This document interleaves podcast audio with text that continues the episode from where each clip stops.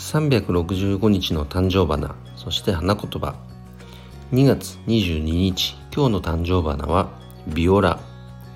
花言葉は誠実です、え、この誠実というのは、まあ、僕がこの人生をね生きていく上であの自分の土台にもしている考え方です。もうこの誠実かどうかって本当に大切ですよね、まあ、あの尊敬する経営者の言葉で誠実に勝るスキルはないという言葉もありますが本当にやっぱ大切。なんか逆に不誠実だともうやっぱ全てを失う信用も失うしね、うん、もちろん仕事もプライベートも不誠実な人っていうのはなかなか思うようにね進まない。ことが進まないことって多いんじゃないかなと思います。だからまあ言うまでもないですよね。改めてね。誠実であること。